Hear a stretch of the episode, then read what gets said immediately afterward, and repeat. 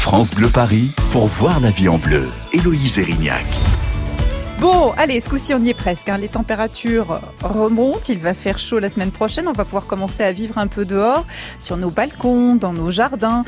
Et la tendance au jardin en ce moment, eh bien, ce sont euh, les bougainvilliers, les oliviers, les lauriers, ces plantes qui donnent un petit air de pays chaud par chez nous, parce qu'il va faire chaud. Alors euh, autant qu'on ait un décor qui va avec, mais alors comment ça s'entretient, comment ça vit? C'est ce qu'on va voir avec vous, Alain Delavie, rédacteur en chef euh, du magazine Rustica. Bonjour Alain. Bonjour. Oui, parce que c'est pas tout de les mettre sur le balcon. Après, il faut qu'elles survivent. Voilà, il faut qu'elles poussent et puis euh, pour certaines, il faut qu'elles fleurissent puisque laurier rose, bougainvilliers, en fait, on les achète pour leurs fleurs euh, perpétuelles, Eh oui. magnifiques pendant tout l'été. Donc il faut quelques soins pour que ça pousse. Alors heureusement, ça pousse bien euh, à Paris, région parisienne. Il y en a beaucoup, beaucoup, Ouais. et à juste titre parce que euh, bah là, je passais tout à l'heure dans un parc pas très loin d'ici. Les grenadiers sont en fleurs à Paris. Donc tout va bien. Tout va bien. Donc, comme quoi, on peut avoir des belles plantes méditerranéennes à Paris. Bon, c'est vrai que le climat a changé, mais on n'est quand même pas encore au bord de la Méditerranée. On a le bleu de la Seine, mais bon, ça vient, ça vient. Ça vient, ça vient. Vous nous appelez au 01 42 30 euh, 10 10 pour poser vos questions. Mais justement, vous disiez encore faut-il que ça fleurisse. Euh, Paulette nous appelle de Vaux-Allan dans l'Essonne. Bonjour Paulette. Bonjour, bonjour, bonjour Radio Bleu, bonjour à tous. Euh, Bonjour. Alors vous, c'est vos géraniums qui veulent pas fleurir? Oh, alors, oui, non, c'est mes géraniums qui fleurissent pas. Oui, c'est ça? Et pourquoi ça peut ne pas fleurir des, Euh, oui, des bon- géraniums, Alain bonjour Paulette. Eh bien, euh, pour une raison, en fait, euh, si j'ai bien compris, ils font des belles feuilles. Ils ont un beau feuillage. Eh ben, c'est peut-être parce qu'ils ont un peu trop de nourriture pour le feuillage. Et en fait, ils ont peut-être un engrais ou un, un, un substrat, donc le, le terreau qu'on a mis, qui est trop riche, mais qui fait pousser les feuilles mais pas les fleurs. En plus, on est alors c'est vrai que les géraniums euh, à Paris, ça a tendance à fleurir quasiment toute l'année, Oui, sauf aux périodes vraiment les plus froides. Et cette année, ils sont partis très très vite, euh, très fleuris. parce qu'on a eu une période assez chaude euh, Assez il, y a, il y a quelques semaines. ouais. Voilà, oui. Donc c'est vrai qu'il y en a qui sont déjà très bien fleuris. Alors là, pas de panique, il suffit simplement bah, de, de prendre un engrais. Alors il y a des engrais spécifiques pour géranium. Qu'est-ce qu'ils ont de spécifique? C'est qu'en fait, ils font, ils forcent un peu sur des composants euh, potasse euh, et, notamment euh, pour booster la floraison et la- l'apparition des fleurs. Donc il est pas trop tard, on est quand même que à peine mi-juin. Donc changez de si vous avez pas mis d'engrais jusqu'à présent, mettez un engrais pour géranium. Vous pouvez aussi et moi je le conseille parce que souvent il y a on dit on va acheter un engrais euh, bah, justement pour Ouais. l'olivier, Ouais. pour euh, mes tomates, pour mes fraisiers, pour mes géraniums. Tomates, fraisiers, géranium, même combat. Même vous combat. pouvez prendre le même engrais. Bon, les vendeurs d'engrais vont pas être contents, mais c'est pas grave. Et prenez un engrais bien sûr organique parce que comme ça vous êtes euh, sûr de nourrir la plante en douceur, de nourrir le sol et vos géraniums seront magnifiques. En nourrissant maintenant, vous verrez euh, au cours de l'été, donc en juillet, vous allez avoir les fleurs qui vont vite euh, s'épanouir parce que ça pousse assez vite le géranium et tant mieux. Voilà, Paulette. Le, régime n'était pas le bon. Euh, bon, Paulette, on a, de la friture sur la ligne, donc on, vous laisse repartir, mais on vous embrasse et puis revenez nous parler de vos géraniums. Dites-nous s'ils ont fleuri lors de notre prochaine émission Jardin. Alors, quand on nourrit trop une fleur, elle peut ne pas faire de une, une plante, elle peut ne pas faire de fleurs. Oui, parce qu'en fait, euh, il y a nourriture et nourriture. Et en fait, euh, euh, quand vous achetez un, un paquet d'engrais ou même un paquet de terreau, souvent vous avez des, des initiales NPK. Et le, le premier, c'est l'azote. Il y a le potassium Mm. et le phosphore. Et en fait, l'azote fait pousser le les feuilles, les tiges, les feuilles. Et donc, on va par exemple, si on veut faire pousser des salades, on mettrait plutôt un engrais riche en azote. En azote. Le gazon, c'est typique. euh, On met plutôt des engrais riches en, en azote. Par contre, quand on veut des fleurs, effectivement, il faut que la plante elle pousse pour qu'elle se fasse un beau, une belle euh, végétation. Mhm. Mais il faut qu'elle donne des fleurs. Et les fleurs, c'est plutôt sur les deux autres euh, indices faut Potassium potassium et phosphore. et phosphore. Parce que sinon, euh, effectivement, euh, bien trop de- d'azote, euh, ça fait pousser, mais ça fleurit pas. Donc c'est un peu quelquefois le défaut parce que euh, soit on a mis un engrais qui est pas adapté, ou alors on a acheté un terreau qui Un peu un peu venant, trop riche, voilà, euh, voilà, et, ça qui, colle est- pas. qui en nourrit trop la plante pour faire des feuilles, mais pas assez le, le feuillage. Et puis après, une plante, elle fleurit quand elle a les conditions qui lui lui conviennent aussi. C'est-à-dire, il faut que ce soit assez l'exposition. Par exemple, un géranium que l'on met euh, un peu trop à l'ombre, il fera beaucoup moins de fleurs qu'un géranium en plein soleil. Géranium, c'est plein soleil. Hein, c'est plein soleil. Vraiment beaucoup On peut de aller jusqu'à mi-ombre, c'est-à-dire une demi-journée bien ensoleillée, et puis après le reste, euh, mais surtout pas sous un arbre Mm. ou, ou dans une cour vraiment trop sombre. Là, ça ne poussera pas. Et même les plantes dites d'ombre, comme les bégonias ou les fuchsias, ça demande de la lumière. Donc Mm. il faut peut-être quelques heures de soleil, pas bien sûr le soleil du midi qui là va les griller, Ouais. mais c'est quand même des plantes qui ont besoin. Donc voilà, tout ça fait que les fleurs, ça se mérite. Ça se mérite. Bah, Appelez-nous si vous avez du mal à faire fleurir justement vos plantes 01 42 30 10 10. On parle du jardin ce matin. Nous sommes avec Alain Delavie, rédacteur en chef du magazine Rustique. France Bleu, Paris.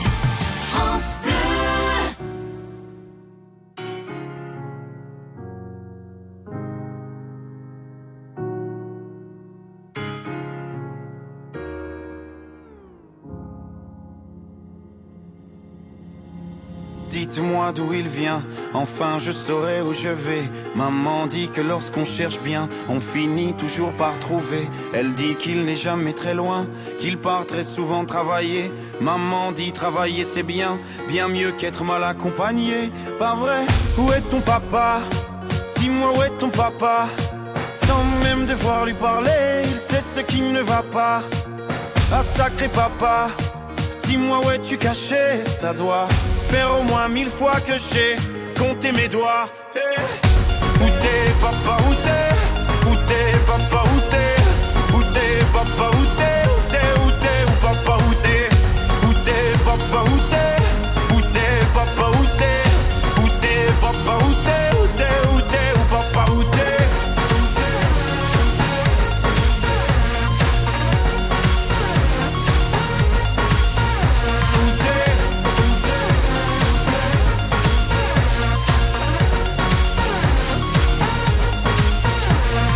Quoi Qu'on y croit ou pas, y aura bien un jour où on n'y croira plus. Un jour ou l'autre, on sera tous papa et d'un jour à l'autre, on aura disparu. Serons-nous détestables? Serons-nous admirables Des géniteurs ou des génies Dites-nous qui donne naissance aux irresponsables Hein Dites-nous qui Tiens, tout le monde sait comment on fait des bébés Mais personne sait comment on fait des papas. Monsieur, je sais tout, on aurait hérité, c'est ça. Faut le sucer de son pouce ou quoi Dites-nous où c'est caché, ça doit Faire au moins mille fois qu'on a bouffé nos doigts. Eh, Où t'es, papa, où t'es Où t'es, papa, où t'es Où t'es, papa, où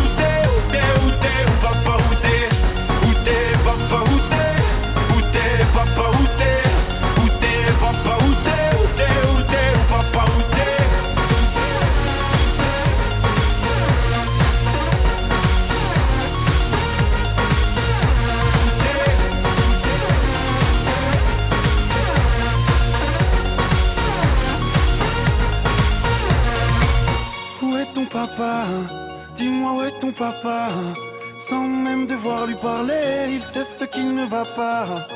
Ah sacré papa, dis-moi où es-tu caché? Ça doit faire au moins mille fois que j'ai compté mes doigts. Eh, où est ton papa? Dis-moi où est ton papa? Sans même devoir lui parler, il sait ce qui ne va pas. Ah sacré papa, dis-moi où es-tu caché? Ça doit faire au moins mille fois que j'ai compté mes doigts. Eh, Où t'es papa, où t'es? Où t'es papa, où t'es? Où t'es papa, où t'es? Où t'es, où t'es, papa, où t'es? Où t'es papa, où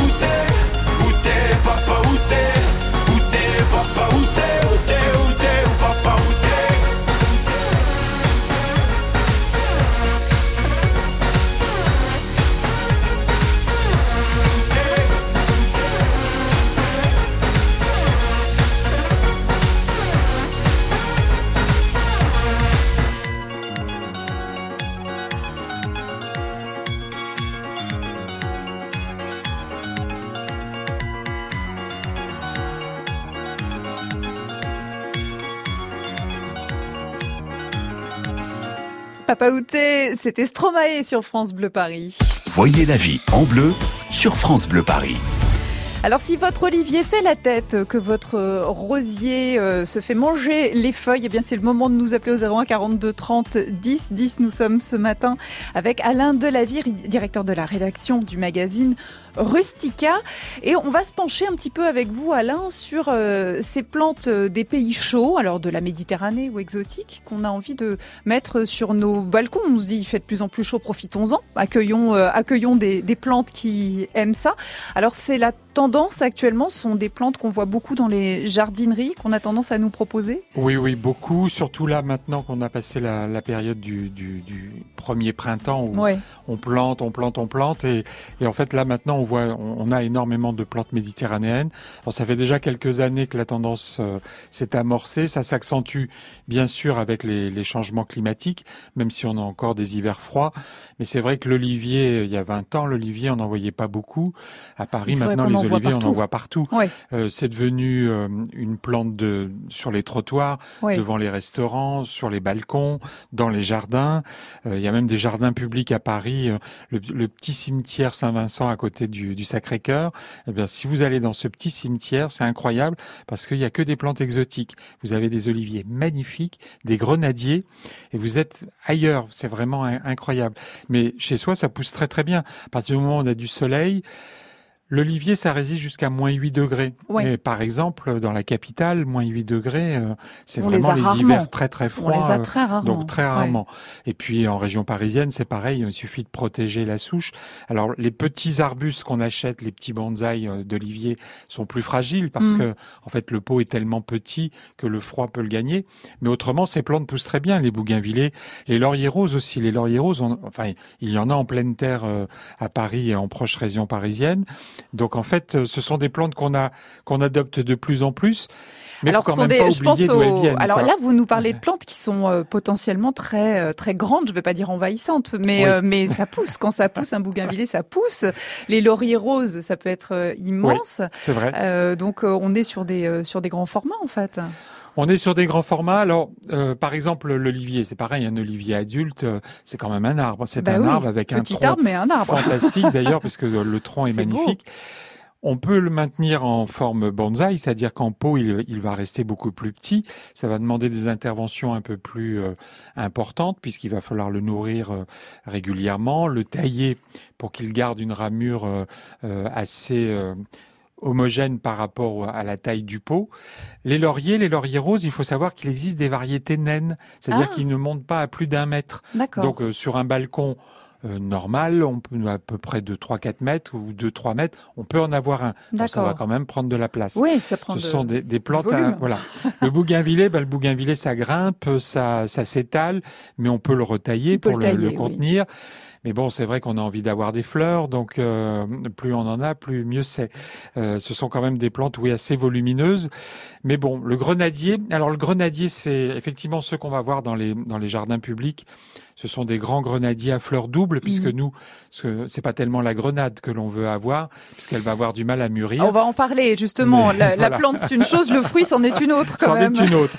Mais voilà, nous on veut les fleurs parce que les fleurs sont vraiment très belles. Les boutons déjà, euh, c'est toute une promesse. Et ces fleurs doubles qui peuvent être orange vif, il y en a des oranges et blanches, des rouges, des rouges et blancs aussi. Il y en a des jaunes qui, enfin, il y a plusieurs variétés. Puis ça fleurit longtemps. Hmm. Le feuillage est très joli, très brillant, donc c'est sympathique. Et il existe des grenadiers nains tout petits, donc qui font 50-60 cm et qui fleurissent aussi beaucoup. Donc ne vous privez pas, même si vous avez un tout petit balcon, voire un grand rebord de fenêtre, un mini grenadier, bah, vous grenadier. pouvez le, le mettre chez vous si vous avez Le- du soleil. Voilà, le critère, C'est le soleil. le soleil. Le soleil. Alors c'est au moins, c'est plutôt le soleil. Alors bien sûr du midi ou le soleil de l'après-midi, Hmm. parce qu'on peut avoir du soleil le matin, par exemple. Il n'a Mais pas la même ça, c'est non voilà, c'est pour les plantes dites de mi-ombre, donc on n'est pas sur euh, les plantes méditerranéennes. 01 42 30 10 10. euh, Profitez-en dernière ligne droite pour poser vos questions sur le jardin. Appelez-nous. Alain Delavie, directeur de la rédaction du magazine Rustica, répond à toutes vos questions sur France Bleu Paris. 9h-11h, voyez la vie en bleu sur France Bleu Paris. Hello tout le monde Ségolène Aluni.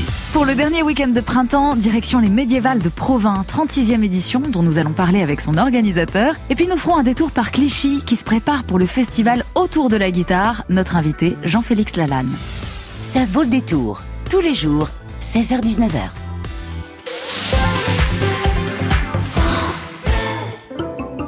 Vous bricolez, vous jardinez, vous entretenez régulièrement votre maison Il vous reste forcément des pots de colle, de peinture, des sacs d'engrais ou des insecticides entamés. Ces produits génèrent des déchets chimiques. Surtout, ne les jetez pas à la poubelle Samedi 15 juin de 10h à 17h, EcoDDS organise pour vous une grande collecte des déchets chimiques. Le bon geste tri si vous n'allez pas à la déchetterie. Rapportez vos déchets chimiques sur les parkings Castorama de Villabé, Balinvilliers et Cormeil en Parisie. Liste des produits concernés et infos pratiques sur ecodds.com.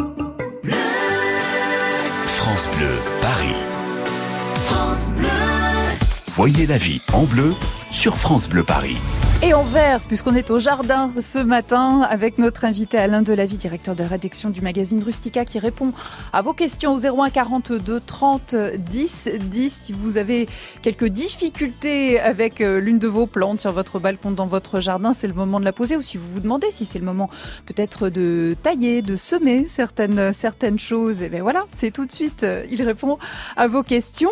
On parlait de ces euh, plantes alors pas, que exotiques, on va dire méditerranéennes ou exotiques qu'on peut accueillir là en ce moment euh, sur nos balcons sans trop de difficultés.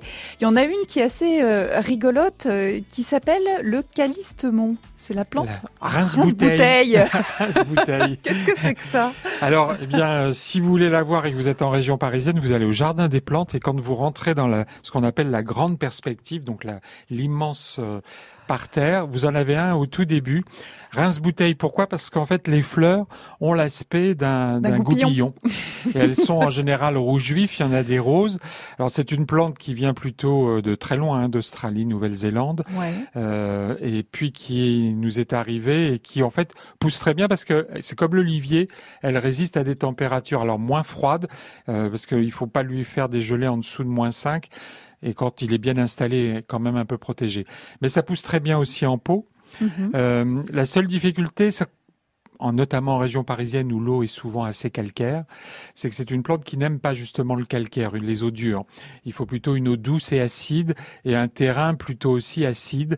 Donc quand vous le rachetez, bien sûr, vous n'allez pas le, le rempoter dans une terre de votre jardin mm. si elle est trop calcaire. Alors si vous savez pas si elle est calcaire ou pas, si vous avez des hortensias, s'ils sont roses, c'est que vous êtes en terre calcaire. S'ils sont bleus, vous êtes en terre acide. Donc si vos, tous vos hortensias ont viré au rose, vous savez que votre terre est calcaire. Donc c'est pas bon pour le calistémon. Marrant, ça. Vous le mettez dans Quelle que soit la plante, euh, ça, pousse de telle ou telle couleur euh, en fonction de. C'est surtout les plantes qu'on dit de terre de bruyère et en particulier l'hortensia qui change de couleur, à part le blanc bien sûr qui lui reste toujours blanc, mais les rouges virent au bleu quand ils sont dans un dans un terrain plus acide et, euh, et les, les bleus virent au rose, voire des couleurs pas très belles quelquefois quand ah. ils sont en terrain plus calcaire. C'est d'ailleurs la grande peine des jardiniers qui ont acheté un superbe bleu et, qui, se, retrouve, avec un entre-deux un, peu bizarre. bizarre. on va à Damary Lélis, on rejoint Gérard. Bonjour Gérard. Bonjour. Alors chez vous, c'est un peu la Provence, il y a un olivier, c'est ça? Oui, il y a un très gros olivier. il y a à peu près une douzaine d'années. Ah oui. Mais donc, euh, enfin, une douzaine d'années, 10, 12 ans. C'est offert à mon épouse pour la fête des verts à une époque par sa fille. Là, il est magnifique. Il est à peu près 3 à 4 mètres de hauteur. Mhm. Il a un tronc qui fait à peu près dans les 20 cm de diamètre. Mhm. Et là, il est complètement, mais alors, bourré de fleurs. C'est magnifique. Alors, par contre, comme il prend une importance assez conséquente, euh, je voudrais savoir quand est-ce qu'on peut le tailler, si on peut le tailler et quand on doit le tailler. Oui, bonjour Gérard. Alors, effectivement, on peut le tailler. Il euh, n'y a pas de problème. C'est une taille annuelle, mais la taille annuelle, c'était à la fin de l'hiver. C'est-à-dire pour nous, dans notre région, c'est vers mars-avril, c'est-à-dire avant la floraison. Hmm. Euh, maintenant, ils sont en pleine floraison. Alors c'est vrai qu'en région parisienne, on n'a pas euh, euh spécialement l'objectif de faire une belle récolte d'olives en fin d'année. Mais euh, c'est vrai que si vous taillez maintenant ou après la floraison, vous pouvez le faire. C'est pas dangereux, mais effectivement vous aurez moins d'olives, hmm. euh, donc c'est un peu moins amusant. Donc là, soit si vraiment ça vous gêne, effectivement vous pouvez tailler euh, euh, les branches qui sont trop longues ou qui partent dans des un mauvais sens. Sinon, ça sera l'année prochaine, bah, à la fin de l'hiver, quand on n'a plus de gelée, donc en mars ou, ou, voire en avril, si on a un hiver tardif qui se prolonge, ce qui paraît-il la météo nous annonce. Gérard, vous, vous, vous récoltez vos olives? Bah écoutez, là, je pense que l'année dernière, on l'a pas fait parce qu'on avait quoi? On avait trois bols d'olives. Ouais. Mais c'était sympathique à faire et puis aller faire mariner pour avoir une petite olive. Bah oui. dire.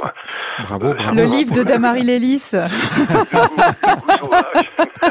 le goût sauvage de l'apéritif. Mais là, cette année, s'il y a autant d'olives que de fleurs, Ah ouais je crois qu'on va pouvoir faire quelque chose de bien. Ah bah oui. On va faire de la tapenade. Merci beaucoup. Tout à fait. Merci C'est Gérard. moi, c'est moi. Bonne journée à toute l'équipe. Passez une très très bonne euh, journée. Dans quelques instants, on retrouve Martine avec vous, Alain Delavie, directeur de la rédaction du magazine Rustica. On est au jardin.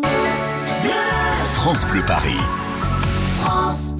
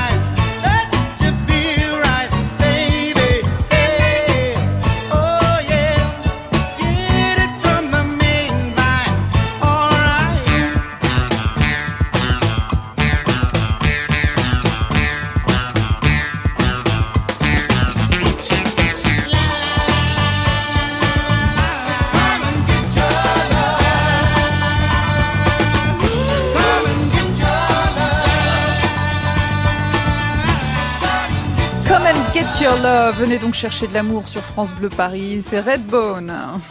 Voyez la vie en bleu sur France Bleu Paris. On est au jardin ce matin avec notre expert Alain Delavie, directeur de la rédaction du magazine Rustica, qui répond à vos questions jardin. Au 01 42 30 10 10, nous accueillons Martine de Vélizy Villacoublet. Bonjour Martine. Bonjour. Alors vous, vous avez euh, une clématite Armandie de type Blossom. J'ai bien dit comme il faut? Oui, je ça. regarde, euh, C'est je regarde Alain Exact. Delavie. Oui, oui, c'est ça. Alors dites-nous tout. Alors, euh, elle a fleuri une fois.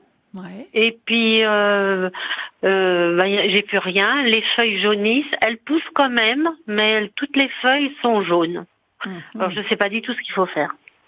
Elle est dans un grand bac, parce que j'ai un balcon. Alors, je l'arrose de temps en temps. Est-ce que j'arrose trop? Je ne sais pas. Est-ce que je ne sais pas du tout? Oui, bonjour Martine. Alors, pour ceux qui ne connaissent pas la clématite Armandie, c'est une clématite qui garde ses feuilles, euh, donc euh, et qui est très belle d'ailleurs, qui fleurit très très tôt en fin d'hiver, début de printemps. Alors la cause du jaunissement, il peut y avoir effectivement, euh, donc c'est une plante persistante, donc elle a besoin effectivement d'une terre euh, bien arrosée, mais en même temps il faut pas trop l'arroser, sinon bah, les racines s'asphyxient et puis ça provoque un jaunissement. si elle refait des, des, des nouvelles pousses, c'est que quand même, parce qu'il y a aussi des, une maladie classique chez les chez les euh, clématites qui s'appelle la maladie du dessèchement et on voit des tiges d'un seul coup complètement se dessécher. Bon là c'est pas le cas puisque visiblement ça jaunit mais c'est pas c'est pas c'est pas typiquement ça. Alors l'arrosage ben l'arrosage il faut vraiment vérifier que votre bac l'eau quand vous arrosez, elle s'évacue bien, ou si ça s'évacue pas, effectivement, là il va falloir être plus vigilant euh, parce qu'il va falloir toucher le terreau pour voir si c'est encore humide ou pas. Euh, et puis euh, donc on va déjà partir sur cette cette régulation de l'arrosage. Mhm. Et le deuxième temps, c'est qu'une clématite ça pousse. Quand ça fleurit, ça consomme beaucoup de nourriture, et donc dans un pot, il va falloir lui redonner de l'engrais. Donc je prendrait plutôt un compost que l'on trouve en petit sac mhm. euh, parce que c'est un ça va nourrir mais en douceur ça va améliorer le sol ou un engrais pour plantes à fleurs mais un engrais organique sur la longueur. C'est-à-dire pas trop d'azote plutôt de potassium c'est ça? Bah là il faut que les tout fleurs. Pousse. il faut que tout pousse. donc en fait ah, un engrais plutôt complet. Les engrais purs pour clématite c'est c'est il y a pas beaucoup j'en connais pas d'ailleurs. Mais on peut prendre euh, un engrais pour plantes euh, c'est un comme un arbuste en fait. Ou pour rosier c'est très bien. Un engrais pour rosier c'est parfait. Mais d'abord, on va d'abord plutôt s'occuper de l'arrosage. Mhm. Vous vérifiez. Si vous voyez que vous avez trop arrosé, eh bien vous attendez que ça sèche. Et puis les choses vont, vont reprendre leur cours, mais ça va demander quelques semaines. Un, peu, un peu de patience et de soin. Merci beaucoup, Martine. On teste, hein, comme ça, on ajuste au fur et à mesure. Eh c'est vraiment euh, la science comme du ça jardinier. que ça marche. et c'est la vôtre, Alain de la vie. Vous êtes notre invité ce matin dans La Vie en Bleu. On revient dans un instant. Voyez la vie en bleu sur France Bleu Paris. France Bleu. Salut à tous Vanessa Lambert. Deux matchs et deux victoires, l'équipe de France continue sa route.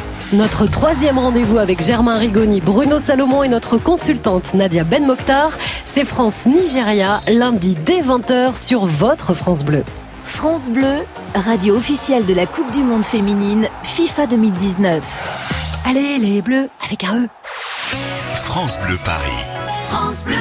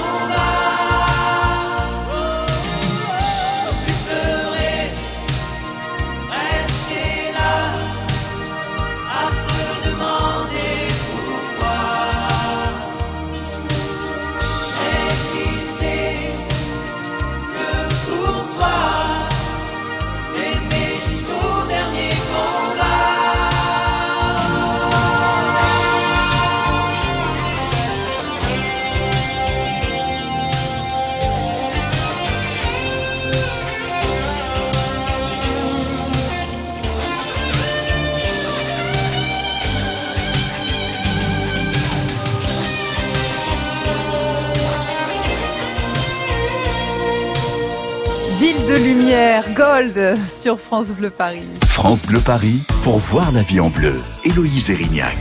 Et de la lumière, il en faut si vous voulez mettre sur euh, vos balcons et dans vos jardins des plantes méditerranéennes, voire exotiques. Nous sommes avec Alain Delavie, directeur de la rédaction euh, du magazine Rustica.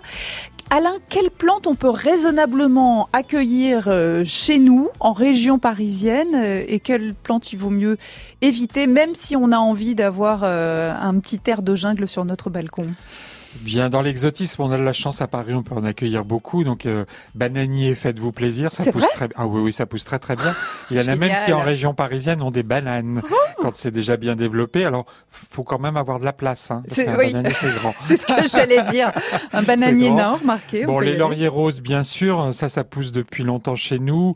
Euh, N'hésitez pas non plus sur l'olivier, parce que comme euh, nous avons eu la preuve tout à l'heure, les oliviers fleurissent et donnent des fruits même à Paris et surtout poussent parce que c'est très esthétique. Mm. Vous pouvez partir sur des plantes un peu plus exotiques comme les fameux hibiscus roses de Chine, mais c'est un peu plus fragile, c'est plus délicat. Et puis si vous craquez pour un gardénia parce que cette fleur au parfum unique est quand même très belle, il faut quand même savoir que c'est une plante un peu pénible et qui souvent nous, nous pose pas mal de déboires. Donc si vous avez vraiment la main verte, tentez, mais sinon euh, laissez-le de côté, regardez-le et puis rêvez au gardénia mais sans trop l'accueillir parce que il peut vous donner euh, des, des, des désespoirs. Des désespoirs pour ne pas évitons, évitons, évitons. voilà. Sinon, il y en a plein d'autres. Hein. On a des plantes à feuillage comme les cordylines, les yuccas, les, les formiums. On a euh, plein de plantes fleuries aussi et le bougainvillé dont nous parlions tout à l'heure. Qu'est-ce que c'est beau C'est beau, c'est beau. C'est dingue. Hein. C'est simple, mais c'est beau. C'est beau. Puis bah, ça nous, quand on est parti euh, sur les, les, côtes méditerranéennes, bah une fois qu'on a, vu ces maisons et on a envie de revenir avec ça chez soi et de se retrouver un coin de Méditerranée. C'est clair tout près d'ici. Alain de la vie, euh, quoi de neuf en couverture de Rustica cette semaine? Eh bien là, les fruits se sont formés. On a des groseilles qui sont qui s'apprêtent à mûrir. On a plein de fraises, on a des framboises en devenir, des cerises aussi. Eh bien, on va les protéger on va les protéger.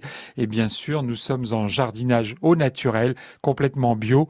Donc on va les protéger avec que des méthodes au naturel. Voilà, notre gros dossier de cette semaine, c'est pour que vous ayez pleine récolte en juin, juillet, août à venir. De quoi faire des confitures et des compotes. Merci beaucoup et des belles tartes. Alain Delavie, rédacteur en chef du magazine Rustica. Demain, on parle de notre mémoire à la veille des épreuves du bac. On va voir comment on l'entretient, comment on l'améliore et puis des petits trucs hein, de dernière minute, même s'il ne faut pas s'y mettre à la dernière minute, on vous l'a déjà dit. Nous serons avec Sophie Blanchet, qui est maître de conférence à Paris Descartes. France Bleu Paris.